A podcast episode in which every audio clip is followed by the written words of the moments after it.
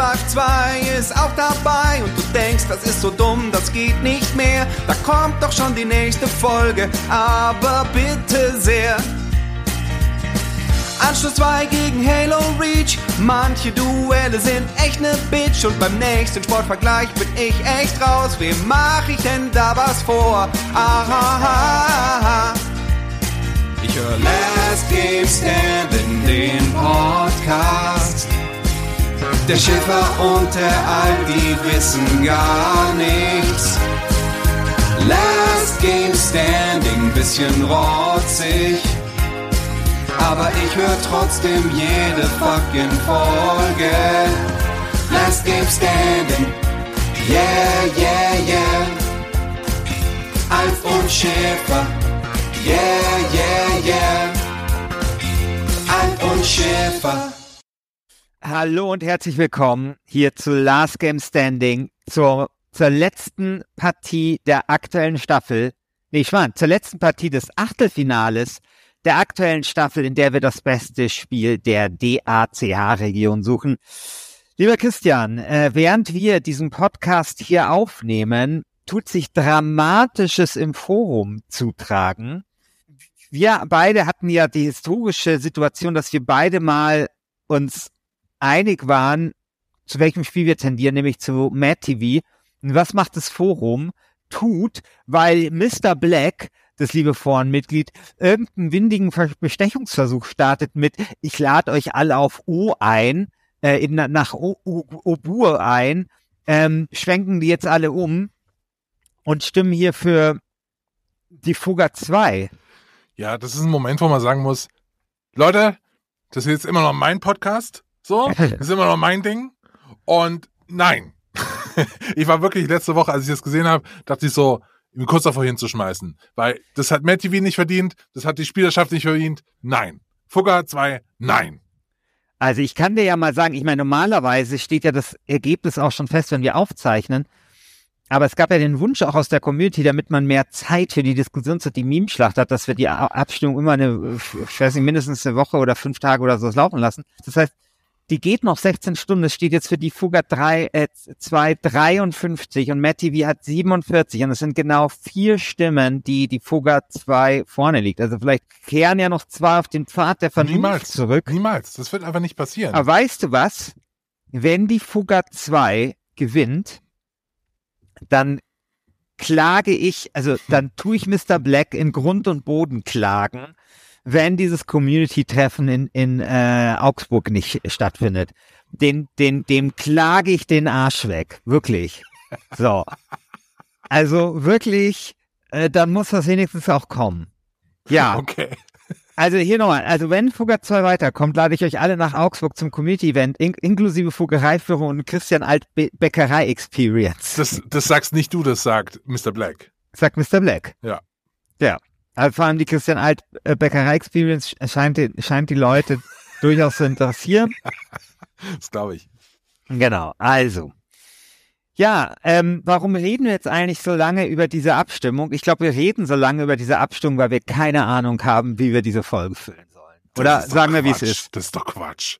So, ich habe ich habe ein Spiel zu verteidigen, das heißt Crisis. Das ist das beste Spiel aller Zeiten. Und oh, du hast ein Gott. Spiel zu verteidigen, das heißt Ori in the ah, Blind gut, Forest. Dass, gut, das dass du mir das nochmal sagst. Wieso? Ja, weil äh, ich, ich bin hier wirklich durch die Tür gekommen, habe mein Headset aufgesetzt äh, und habe keine Ahnung. Also du musst, musst mir hier, du musst mich hier auch orientieren noch ein bisschen in dieser Folge. Also ich Problem. verteidige äh, Ori and the Blind Forest. Okay, alles klar. Genau. Super schönes Spiel aus Österreich. Ähm, da kommt das A in der DACH-Region her. Ja. Äh, und ich verteidige äh, die Frankfurter Boys äh, mit Crisis. Du hattest gemeint, du cancelst mir Ori and the Blind Forest. Was ist da passiert? Ich, ich habe keine Ahnung, ich habe das nicht mitbekommen. Okay, jetzt müssen wir kurz auf, äh, jetzt muss ich kurz mal recherchieren, weil es ist wichtig, dass ich da die Facts straight Soll ich dir sagen, welches Spiel ich canceln werde? Also ich werde das erste Mal in meinem Leben ein Spiel boykottieren. Habe ich, das, hab ich, hab ich dir schon erzählt, oder? Nee, erzähl. Also, ich werde, äh, wie, wie heißt denn das? Dieses, dieses russische Ding jetzt. Äh, dieses russische Nuclear Heart.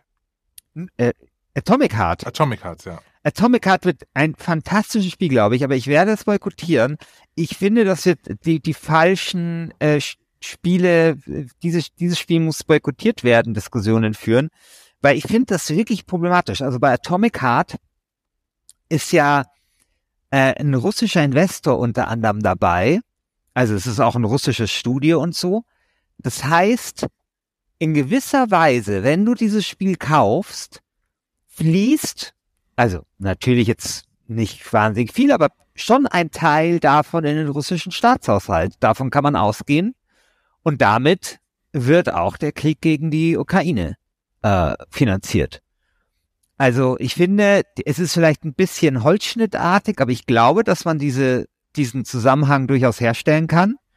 Und ich möchte dieses Spiel nicht äh, unterstützen. Also ich werde, also ich werde jetzt beim Gürtel jetzt nicht gleich einen äh, Disqualifikationsantrag stellen, aber ich werde mich dazu nicht äußern. Habe ich mir überlegt. Also mir ist das irgendwie zu unangenehm. Ja.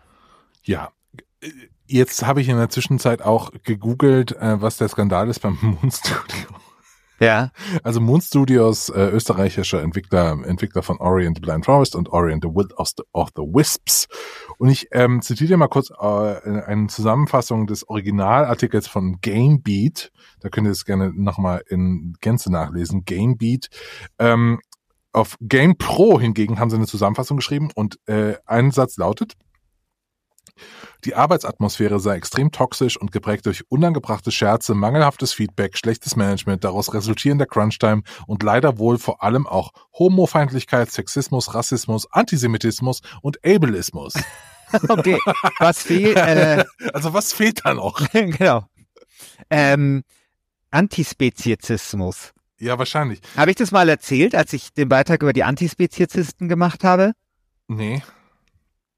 Das habe ich bestimmt mal erzählt. Okay, aber lass ganz kurz bei, bei, den Moon Studios ja, bleiben. Also bitte? so die Moon Studios scheinen, wenn man diesen Berichten äh, glaubt, ähm, einfach ein furchtbarer Ort äh, zum Arbeiten zu sein. Es wird geschrieben, dass die beiden Chefs Monster wär, wären. Die Firma wird von zwei Monstern geleitet. Zitat, äh, klagen MitarbeiterInnen. So heißt es bei Gamebeat.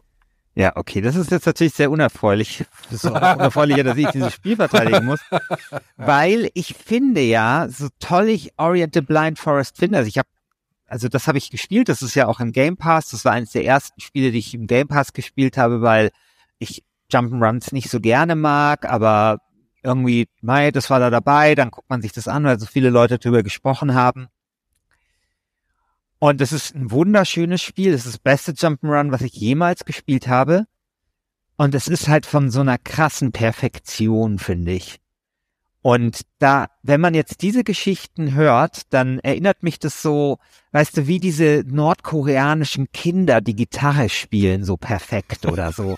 Oder die, die Russi weißt du, die russischen T Turnerinnen aus den 80er Jahren oder 70er Jahren, die so perfekt sind und du willst aber gar nicht wissen, was da hinter den Kulissen passiert ist, um einen Menschen so zu konditionieren, eine Gitarre so perfekt zu spielen oder so perfekt so einen Balken auf so einem Balken herum zu tänzeln.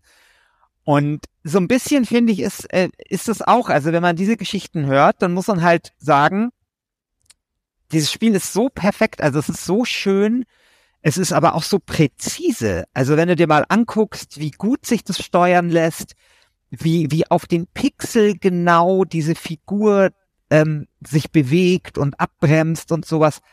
Das ist einfach handwerklich so, so gut gemacht. Und ja, also wenn ich dann das so höre, dann denke ich mir, scheiße, das eigentlich ist Uri the Blind Forest nordkoreanische Dreijähriger, der perfekt auf, auf seiner Gitarre spielt, ja. Oder nicht? Ja, also wie gesagt, wir waren jetzt nicht dabei, wir beziehen uns da auf, auf Berichte, äh, ne, also so, aber klar, äh, es ist ähm, vermutlich eines dieser vielen Beispiele von äh, extremen Arbeitsbedingungen in dieser Industrie. Und ähm, ich will auch nicht wissen, wie in wie vielen anderen Studios es ähnlich zugeht. Also so, das, das ist halt echt eine, eine bittere Pille, die man da noch so reingedrückt kriegt. Also du magst irgendwie äh, ein Spiel sehr, sehr gerne. Ich habe das auch super gerne gespielt. Und dann bei jedem, bei jeder Controller-Bewegung musst du daran denken, wie viele Leute dafür gelitten haben, dass zum Beispiel dieser Baum jetzt irgendwie äh, äh, da so hingezeichnet wurde, dass der jetzt so da steht, wie er da steht, wie der Weg der Tränen in diesem Studio gewesen sein muss und es aber nicht hätte sein müssen. Also es ist ja furchtbar. Ja, das ist furchtbar. Und das ist halt irgendwie, finde ich auch immer so, wir haben halt irgendwie so dieses Medium, das halt dazu da ist, ähm, Spaß zu machen. Und dieser Kontrast ist halt dann auch so groß, ja. Also gerade bei so einem Spiel wie Ori, ähm, also das tut einem dann so richtig weh, finde ich, ja, weil das ja so, äh, wie sagt man, das ist ja so wholesome. Wie, wie sagt man wholesome. da? Wholesome. Ja, genau, so ist das. Und das ist halt dann einfach so bitter. Und ich weiß auch nicht, ich, ich, ich bin mir nicht sicher, ob da nicht auch falsche Incentives sind. Also du hast gerade von dem Baum gesprochen, der da sich perfekt bewegen muss. Oder ich weiß so an, an das Beispiel, das ich ja denke, ist halt sowas wie Red Dead Redemption 2. Wirklich so handwerklich vielleicht das beste Spiel, das ich jemals gespielt habe. Also wie dieses Spiel auf dich reagiert, diese Welt auf dich reagiert. Ähm, und trotzdem ist es aber sowas so, ähm, ich, ich, ich, ich, ich weiß nicht, ob sozusagen die Arbeitszeit, die dort reingestellt, äh, gesteckt wird, dass es so perfekt ist, ob die Schritt damit hält, wie wichtig es tatsächlich für mich als Spieler ist, weißt du? Ich glaube, dass man da halt einfach sich so zu so Höchstleistungen hin hochschraubt, aber viele davon haben dann vor allem mit Oberflächlichkeit zu tun. Ich muss ja auch irgendwie, ich muss bei, bei sowas immer dran denken, ähm, dass, dass die Spieleindustrie im Vergleich zu anderen Produkten der ähm, Entertainment-Branche, bin eine Ausnahme, auf die komme ich gleich, da auch in einer echt einzigartigen Situation ist. Weil nehmen wir an, ich würde jetzt einen ganz normalen Spielfilm drehen, dann gehe ich irgendwie, äh, ist die, habe ich Vorproduktion klar, ne? Und dann irgendwann äh, sind, stehen alle am Set, stehen sich die Füße platt, es geht dann irgendwie zwei Monate, du weißt, aber da ist eine Phase, die ist dann abgeschlossen, dann geht's in den Schnitt, ist eine Phase, die ist abgeschlossen. Es sind nicht mehr alle diese Menschen jederzeit an diesem Produkt beteiligt. Dasselbe bei Musikindustrie, äh, Literatur natürlich nochmal ganz anders, ganz ja. weniger Leute, die dort arbeiten. Aber bei der Spieleindustrie hast du einfach 600 Leute, die sechs Jahre an einem äh, Ziel entlang laufen. Mhm. Und das ist natürlich super, super schwierig. Und da brauchst du, glaube ich, sehr, sehr viel Fingerspitzengefühl. Und wenn man dem Berichten glauben äh, schenken mag, hat das eben die Moon Studios hier nicht gehabt. Der einzige Fall, wo ich es vergleichbar finde, ist, ähm, wenn du so Berichte liest, wie ausgebrannt die MitarbeiterInnen von diesen ganzen äh, CGI-Firmen gerade sind, diese mhm. Animationsstudios, die für Disney arbeiten, äh, die einfach sagen, hey, wir können nicht mehr. Dann kommt hier Kevin Feige, also der Chef von Marvel, irgendwie drei Wochen vor Release von so einem Film nochmal um die Ecke und sagt, ja, ich will aber jetzt noch den Superhelden irgendwie in meiner, äh, in meinem Film haben. Mach den mal da rein. Hier ist ein Reshoot. Mach den mal da rein. Mach mal geil hier. Und so. Weißt du, wo so auch so ganz ähnliche Geschichten plötzlich zu hören sind.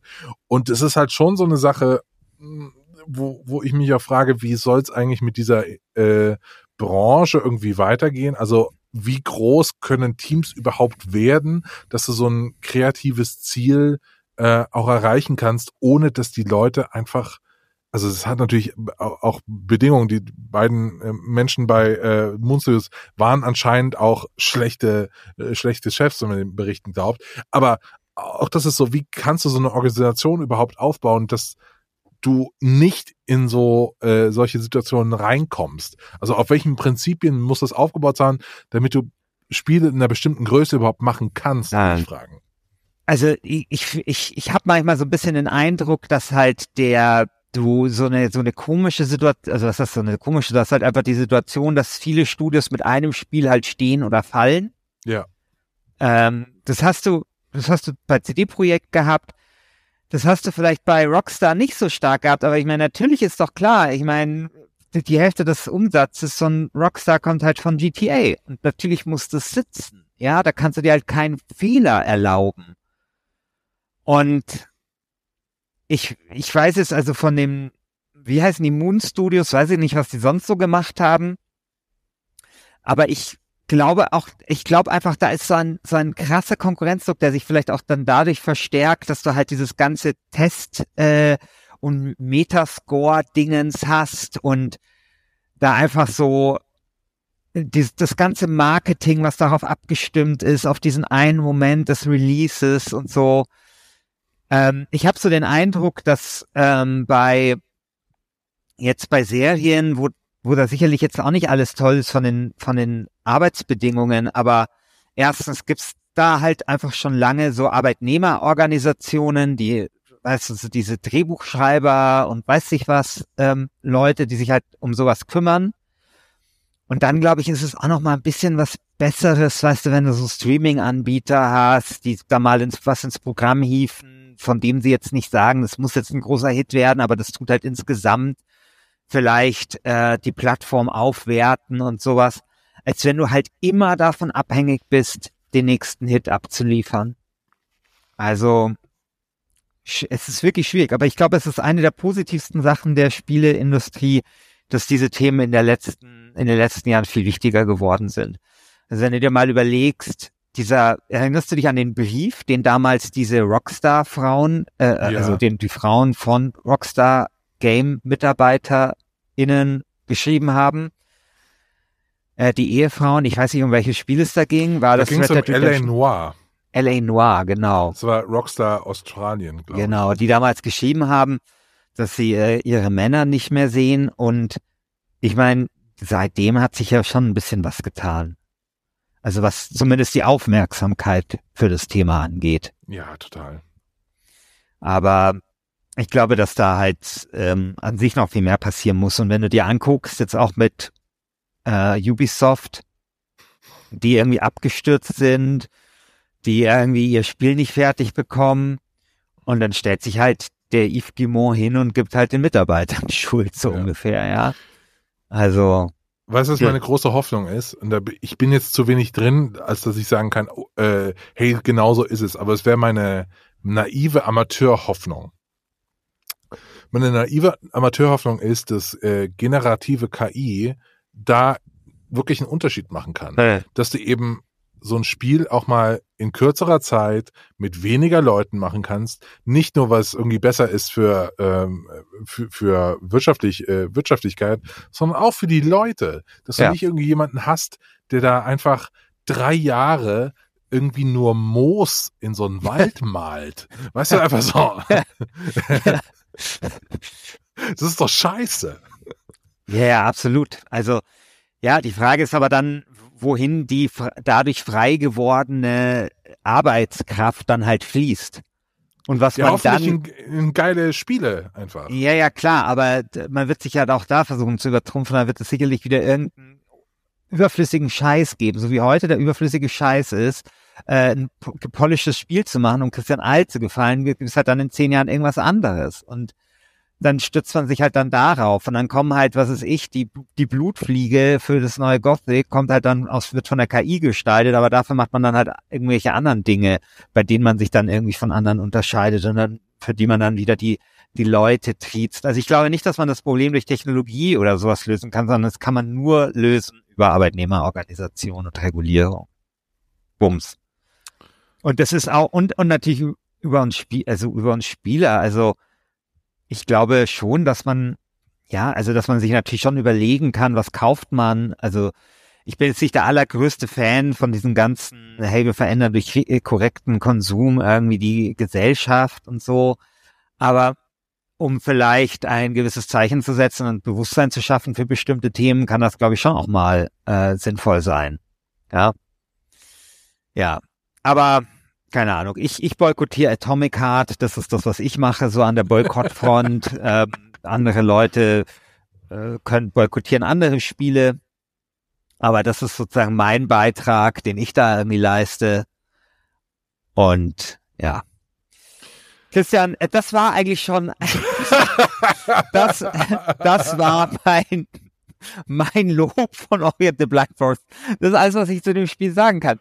Ich weiß, ihr werdet jetzt sauer da hinten sein. Vermutlich auch, weil die Tonqualität hier ein bisschen scheiße ist, aber ich nehme diese Folge jetzt gerade unter sehr widrigen Umständen äh, auf, weil ich unterwegs bin.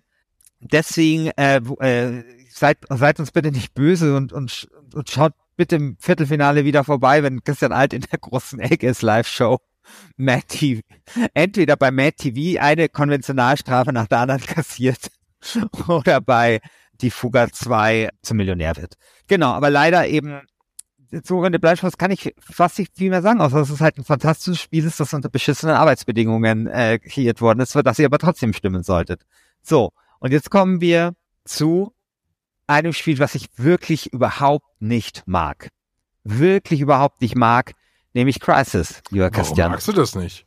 Ich hab, ich, ich, ich, ich, ich mochte kein einziges Crytek-Spiel. Das waren immer Grafikdemos. Es ist einfach so für, das ist so für Leute, das ist für Porsche-Fahrer oder sowas, ja. So einfach so, boah, wie, schau dir mal an, wie viel PS das hat. Aber die hatten nie eine Seele. Die waren wirklich immer dumm. Ich, äh, ich kann damit nichts anfangen. Also ist Crisis auch das Spiel, wo man gegen Nordkorea kämpft, weil die die USA erobert haben? Ist es das? Ich weiß nur, dass man so einen krassen Mac-Anzug hat bei Crisis.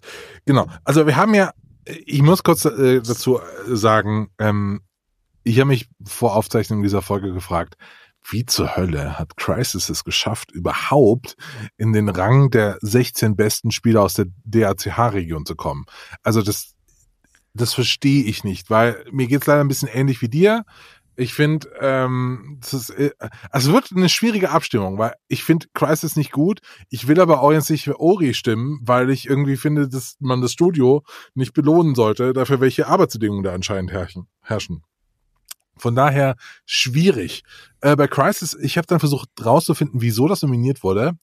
Und ich habe es rausgefunden, Christian. Warum? Crisis wurde nominiert, weil unsere, äh, unser Forenmitglied Alice so unglaublich charmant ist. Die hat eine Sprachnachricht aufgenommen und hat Crisis verteidigt. Ähm, mit einer ähm, mit einem Appell an das Jahr 2007, als sie, sie sich mit ihrem Zwillingsbruder einen PC gebaut hat, ähm, auf dem dann Crisis lief. Und die hat, die, bin ich fest von überzeugt, die hat dafür gesorgt, dass wir jetzt über Crisis sprechen. So. Das ist schon krass, wie unsere Kompetenz und unser Wille hier immer mehr in den Hintergrund tritt in diesem Format. Also es ist so, äh, das ist, äh, das ist wirklich interessant. Äh, wenn Alice irgendwie ein, ein, ein rührendes äh, Spannend aus ihrer Kindheit äh, macht, da sind alle an Bord. Wenn Mr. Black alle nach Augsburg einlädt, sind alle an Bord. Okay. Also ich finde halt, also Crisis, was hatten das international für Wertungen eigentlich bekommen? Gute, oder? Ich weiß es nicht. Es hat auf jeden Fall in der GameStar, Achtung, anschnallen, eine 94 bekommen. Christ hat eine 94. Ich habe eben den Test nochmal gelesen, um herauszufinden, wieso hat es eine 94. Ich glaube, der Test ist von Fabian Siegesmund. Und Aber Fabian es hat, eine Meta, es hat einen Metascore von 91 auch. Ist ja, krass, oder? Ich verstehe das nicht. Äh, Fabian Siegesmund schreibt, ähm, dass dieses Spiel, ähm, dass man ein Spiel ja nicht nur nach dem Äußeren bewerten äh, dürfe und dann geht's die ganze Zeit nur um die Grafik. also wirklich so, die ganze Zeit geht's nur um die Grafik. Die aber auch echt krass war. Also ja, Crisis war schon sowas, das hast du, also das sind so, es gibt ja manchmal so Spiele, die schaut man an und man vergisst nie, wann man die das erste Mal gesehen hat. Und bei Crisis war es zum Beispiel so, mein damaliger Mitbewohner, der hatte eine Heft-DVD von der GameStar dabei wo halt dieses Spiel als Vorankündigung drauf war und dann saßen wir halt an diesem PC, haben sie DVD eingelegt, das Gamestar-Videos zu Crisis gesehen und haben gesagt so, das gibt's doch einfach nicht. also, das gibt's, das gibt's doch einfach nicht. Also das ist schon einfach eine krasse technische Leistungsschau gewesen. Und ja, also äh, schon schon cool irgendwie. Also Genau, also, also, es ist cool in seiner Überbordenheit, ne? Genau. Also Crisis hat halt irgendwie so alles, ne? Oder versucht alles. Crisis hat eine unglaubliche Grafik. Crisis zeichnet sich dadurch aus, dass es auch ein Stealth-Gameplay hat. Das hat es auch. Dann kann man aber auch Panzer und Helikopter fahren, generell super schnell schießen. Man kann irgendwie mit diesen Argumentationen, äh, die man da hat, ähm, unendlich viele Dinge auch im, im Gameplay äh, verändern. Das erinnert mich ein bisschen immer so ein bisschen an äh, ein Vorläufer von Dishonored oder sowas. Ähm, von daher, ich verstehe ungefähr, wo die Faszination hinkommt. Ich glaube aber, ähm, man muss dabei gewesen sein. Und da, finde ich, äh, beißt sich die Katze so ein bisschen in den Schwanz, weil es waren nur ganz wenige Menschen damals dabei, weil dieses Spiel einfach nicht lief. Es ist natürlich nicht ohne Grund auch einfach ein Meme geworden, Crisis. Das Spiel läuft einfach auf moderne Hardware, läuft es inzwischen, aber auf damalige Hardware ist es nicht gelaufen. Ich habe versucht rauszufinden, auch warum es nicht gelaufen ist. Und es 2007 war einfach die Zeit, wo die Technik so einen krassen Sprung gemacht hat. Und ich glaube, ähm, die Anzahl der Polygone äh, war, glaube ich, vier oder fünfmal so groß wie in der Generation oder ein Jahr davor, was, oder was man eigentlich darstellen konnte mit normaler Hardware zu der Zeit. Äh, also komplett crazy. Und das ich kreide das den, den Entwickler auch ein bisschen an, weil man kann nicht irgendwie sagen, ja, hier ist, äh, du hast dein PC zu schlecht, ähm, kaufst dir halt einen besseren PC. Ich glaube auch, dass man so ein Spiel auch einfach optimieren muss, so dass es einfach läuft. Und du kannst nicht einfach so ein Spiel machen, was niemand spielen kann. Das ist doch scheiße. Das ist einfach scheiße. Ja, aber also ich glaube, das sind wir heute einfach nicht mehr gewohnt, aber das war doch früher sehr oft so. Also, keine Ahnung, also so, so diese ganzen Origin-Spiele, also Wing Commander, aber auch Ultima und sowas, das waren ja totale Hardwarefresser. Und die liefen dann halt nirgendwo oder nirgendwo richtig so. Oder wenn dann so, weißt du, im, im Karstadt auf so einem Demo-PC oder so. Und das ist ja heute nicht mehr so, oder? Oder seltener. Also, dass du so, dass so ein Spiel rauskommt, das bei niemandem läuft, unwahrscheinlich. Oder? Ja, ist Oder unwahrscheinlicher was? geworden, einfach auch, weil du ähm, äh, Konsolen-Ports, äh, natürlich genau. Konsolen sind ja viel, viel wichtiger geworden. Genau. Und dann läuft's halt irgendwie, muss es auf einer Xbox äh, auch laufen. Xbox ist ja immer so das, äh, die, die Konsole, die am schlechtesten ist. Hast ja übrigens mitgekriegt, dass viele EntwicklerInnen gerade Probleme haben mit der aktuellen Xbox-Generation? Wow, was? Äh, weil es die Xbox ja als Xbox One X und Xbox One S gibt. Und du musst, wenn du für Xbox entwickelst, auch für die S entwickeln. Und die S hat Grafik, hat einen Grafikchip drin, der äh, ungefähr der Xbox ähm, nee, Series S und Series X, der ungefähr dieser äh, abgegradeten Xbox von, von, ja. ein paar Jahren entspricht. Ja. Äh, und die wird jetzt einfach alt. Also du entwickelst jetzt ja. einfach für sechs, sieben Jahre alte Hardware und das macht die Spiele schlecht, sagen ja. Ähm, ja. Stimmen aus der Branche. Ja, finde ich total nachvollziehbar. Also weil die Xbox S, Series S, oh Gott, echt. Du merkst ja irgendwie, also, also dass das Ding irgendwie nicht mehr so ganz Hightech ist, was so, also was da so unter der Haube ist, ist ja irgendwie klar. Ich habe meine und, übrigens verkauft. Habe ich das ah, erzählt? Okay. Nee. Nee, ich habe hab einfach ge gemerkt, mh, hm, so oft mache ich sie doch nicht an. Das war ja eine Game Pass Abspielstation. Yeah. Und irgendwann habe ich gemerkt, pff, so viel Game Pass Scheiße mache ich gar nicht. Ich habe auch yeah, Game Pass gekündigt. Ähm, nö, passt ja.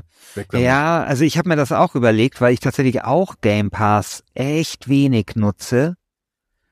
Aber wir sind da natürlich auch ein bisschen privilegiert, weil wir halt immer auch so Codes bekommen von so Herstellern und sowas und dann, dann kannst du das halt auf der Playstation spielen. Aber ähm, daher kommt das aber, dann hast du trotzdem immer mal wieder so Spiele wie, wie hieß nochmal dieses JRPG Gürtelsieger im Dezember? Chains so. Echoes. Ja, genau. Das war halt dann auf der, auf der Xbox und halt im Game Pass und. Naja, es kostet 30 Euro, das kannst du ja auch mal rauslassen. Ja, aber dafür kannst du auch zwei Monate oder zweieinhalb Monate Game Pass haben. Und ich weiß nicht, für mich ist das so, so ein Game Pass-Ding zu haben, ist halt wie so Netflix oder Amazon Prime. Also das, das, das hat man, finde ich, so heute fast so ein bisschen. So ging es mir dabei. Und Aber ich, aber zumindest das Phänomen, was du beschreibst, dass man das nicht so oft nutzt, das kenne ich zumindest auch. Ja. Naja. Also, Also ich glaube, du, wir dass, werden wusstest, du, wusstest du, dass die Arbeitsbedingungen bei Crytek auch scheiße waren? das glaube ich sofort, die wurden doch alle nicht bezahlt, oder? Das weiß ich nicht, aber hier bei Wikipedia steht, im Dezember, September 2011 wurden Vorwürfe bekannt, äh, wegen bezüglich angeblich schlechter Arbeitsbedingungen bekannt. Unter anderem sollen Personen ungerechtfertigt entlassen und Medi Mitarbeiter in medizinischer und persönlicher Hinsicht gelitten haben. Also, das ist so ein bisschen das Duell der, der Manchester-Kapitalisten, der, der, der, der Shit, der, der Menschenschinder, was wir hier haben in, die, in dieser Partie. Ich glaube, also es tut mir super leid für die Menschen in unserer Community, die diese Spiele vorgeschlagen haben, also auch für Alice, äh, weil ich weil ich Crisis nicht besser verteidigen kann. Ich habe dieses Spiel nie lauffähig gekriegt damals. Ähm, also jetzt könnte ich es wahrscheinlich nachholen, vielleicht, aber ich, der Zug ist auch irgendwie abgefahren. Es tut mir total leid, dass ich keinen besseren Job mache, dieses Spiel zu verteidigen, äh, Alice. Aber ja, Und, und mir, Öst, mir, liebes Österreich, tut's auch leid. dass das ausgerechnet das einzige Spiel, das nicht aus Deutschland kommt, hier so einen katastrophalen Anwalt gefunden hat. Ähm, aber es ist halt heute einfach Not gegen Elend, oder Christian? Das ist ja, Ja. einfach wirklich einfach, keine Ahnung, äh, Kreisliga und beide Teams äh, stehen mit Skistiefeln auf dem Platz. Aber immerhin habe ich ein Plädoyer gemacht. lies mal vor. So, Skistiefel. Ja, liebe Community, wir lieben Spiele aus der DACH-Region. Aber jetzt mal ehrlich, oft haben sie ein Problem. Sie sehen aus wie Scheiße und sind in etwa so elegant wie ein Leopard 2 Panzer beim Ballett. Jeder ästhetische Anspruch wird hierzulande erschlagen von Fummelmenüs und Schiebereglern. Doch ein Spiel ist anders und es handelt sich hierbei natürlich nicht um fucking Crisis, sondern um Ori and the Blind Forest, das mit Abstand eleganteste Spiel ist, das jemals in der DACH-Region entstanden ist. Wählt Eleganz, wählt Ori. Sehr schön. Ich, mein Plädoyer ist ein bisschen anders. Ich will ein Plädoyer halten an eine der unterschätztesten Städte Deutschlands, nämlich Frankfurt. Ähm, grüne Soße, äh, Handkäse mit Musik, ähm, Bembel äh, mit Ä- Appleboy. Frankfurt ist eine Weltstadt mit Herz. Ähm, Finde ich äh, wirklich unterschätzt die Freundlichkeit der Frankfurter, die äh, Heimeligkeit, die dieses, äh, äh, diese Stadt hat, im Vergleich eben zu dem Charme, der eben oft nachgesagt wird, nämlich ähm, irgendwie turbokapitalistisch, äh, finanzkalt zu sein, äh, ist Frankfurt wirklich ein fantastischer Ort zum Leben auch.